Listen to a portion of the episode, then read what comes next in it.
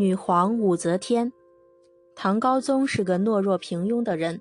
他即位以后，把朝政大事交给他的舅父宰相长孙无忌处理。后来他又立武则天为皇后。武则天权力欲很强，逐渐掌握了朝政大权，成为了中国历史上唯一的女皇帝。武则天，公元六二四至七零五年，名赵。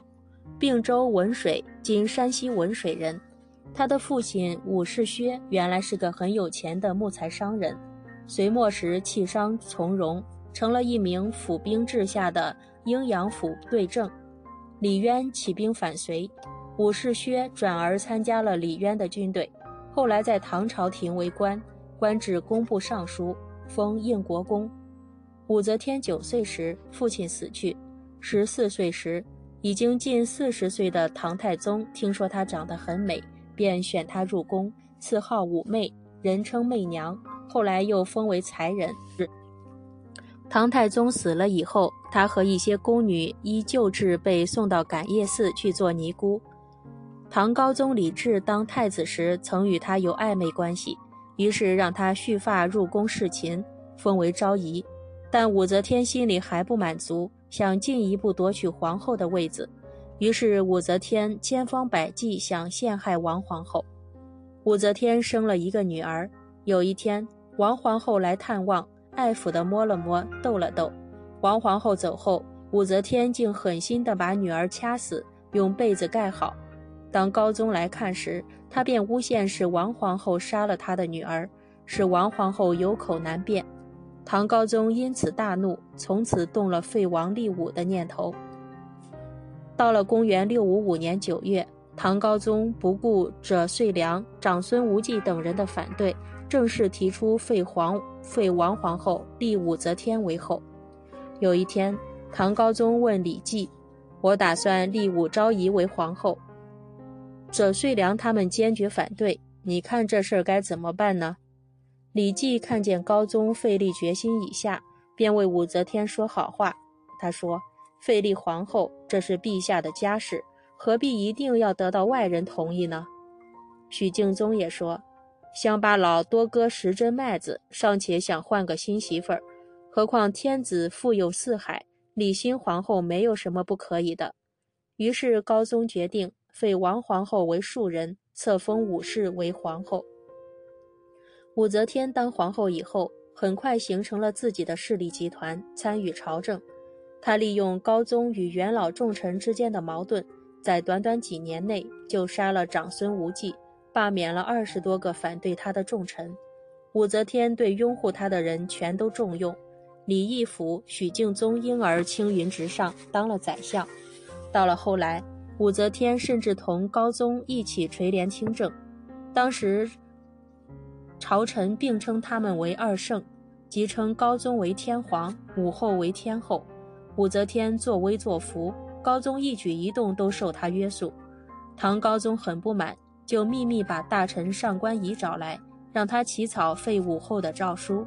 消息传到武则天那里，武则天怒气冲冲地去见唐高宗，她厉声问高宗说：“这是怎么回事？”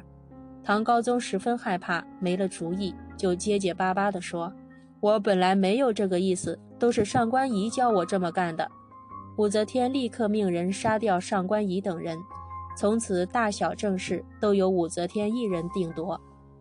唐高宗感到武氏一派的威胁越来越大，担心李家的天下难保，就想趁自己还在世，传位给太子李弘，武则天的长子。但是武则天竟用毒酒害死了李弘。立次子李贤做太子，不久又把李贤废为平民，改立三儿子李显为太子，弄得唐高宗束手无策。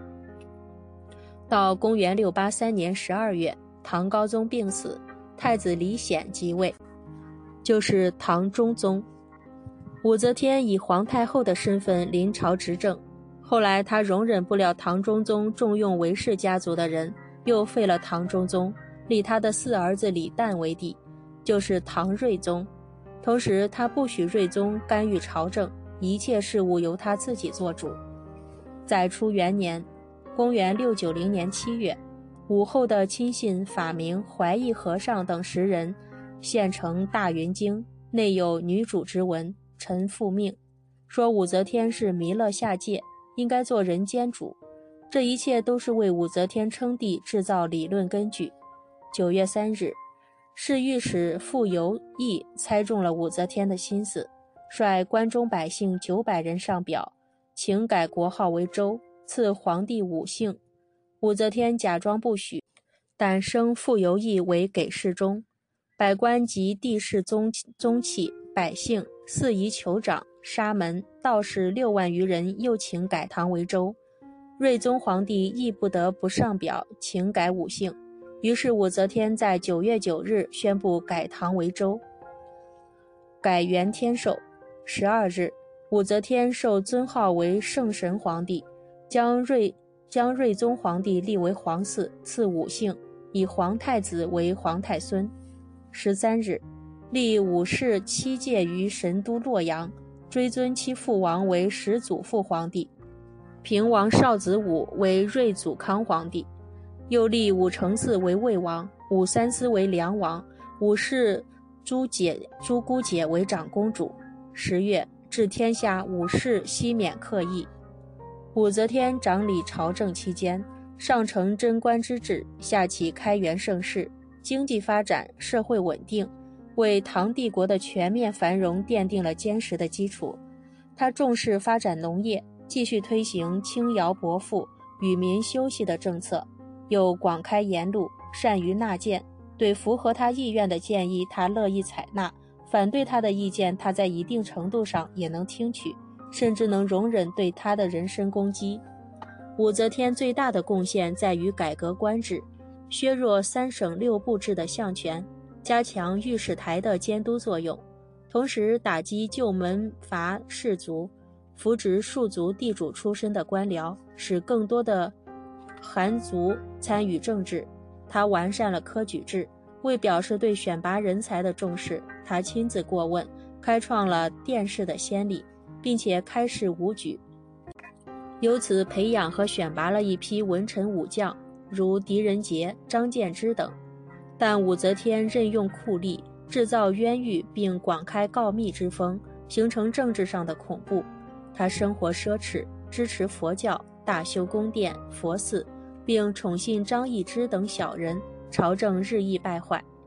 公元七零五年，武则天病重，宰相张建之等人发动政变，迫使武则天退位，唐中宗复位。